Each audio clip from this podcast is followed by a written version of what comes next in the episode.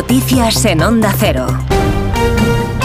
Buenas tardes. Las fuertes nevadas caídas en las últimas horas en el norte de España están obligando a cerrar para los camiones las principales vías de comunicación entre la meseta y Galicia, Asturias y Cantabria, comunidades en las que también ha sido necesario desviar algunos vuelos, cortar líneas férreas y cerrar carreteras secundarias. Vamos a saber a esta hora cuál es la situación en la red viaria nacional, Dirección General de Tráfico. Alejandro Martí, buenas tardes. Muy buenas tardes. ¿Qué tal? En estos momentos estamos pendientes de un accidente que está dificultando la salida de Sevilla por la 49 en el entorno de Camas y también seguimos pendientes de las nieves, en las que hay 53 carreteras afectadas. De la red viaria principal está prohibido el paso a camiones en la AP66 en León, a la altura de Valverde de la Virgen, A6 en Vega de Valcarce, también en Asturias, en esa misma P66 en Lena, y transitable pero con mucha precaución en la autovía 1, ya en Madrid, en Somosierra, y en Segovia, en Santo Tome del Puerto, y mucha precaución en Cantabria, en la 67, en el entorno de Valdeprado del Río. Primera respuesta del exministro José Luis Ábalos al ultimátum que le ha presentado su partido para que entregue su acta de diputado en un plazo de 24 horas. Ábalos opta por seguir como diputado, pero ha presentado su dimisión como presidente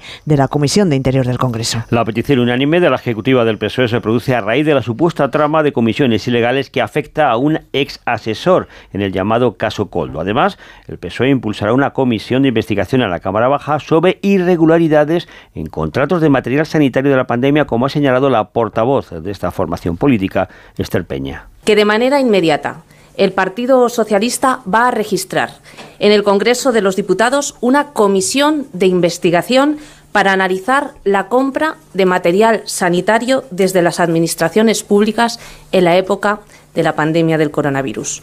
La primera tarea será el caso que afecta a un supuesto cobro de comisiones por parte de un ex asesor del Ministerio de Transportes por varios empresarios. El Partido Popular ha endurecido su ofensiva, acusa al PSOE de pedir la dimisión de Ábalos para que actúe de cortafuegos en torno a Pedro Sánchez y pide explicaciones al propio presidente del Gobierno, Borja Semper, portavoz del partido.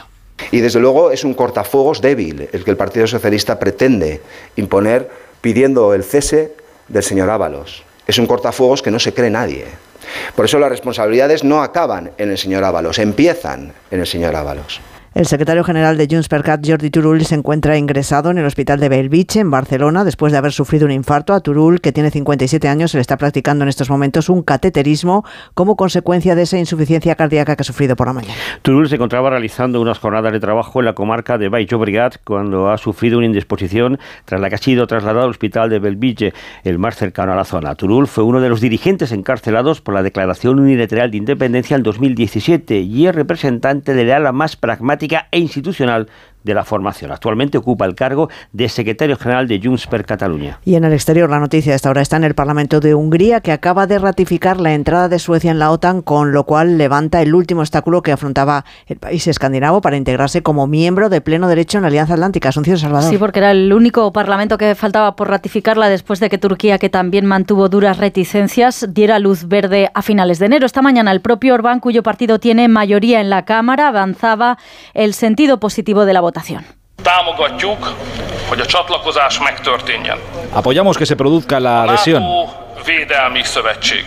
La OTAN es una alianza de defensa y hacemos alianzas para defendernos los unos a los otros en caso de un ataque exterior. No hay un compromiso más serio que este.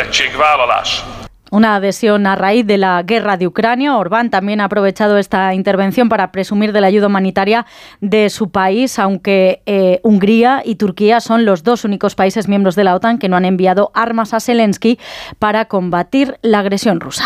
En Oriente Próximo, la guerra amenaza con extenderse. El grupo chií-libanés Hezbollah asume la autoría del lanzamiento de hasta 60 cohetes contra un cuartel del ejército israelí. Es su respuesta a su bombardeo esta mañana en el Valle de la Beca. Corresponsal en Beirut, Marta Maroto. 60 misiles, contundente respuesta de Hezbollah a los dos ataques previos esta mañana de Israel muy cerca de la ciudad de Baalbek. Es la primera vez que esta región, en el este del país, entra en la guerra entre la milicia libanesa e Israel.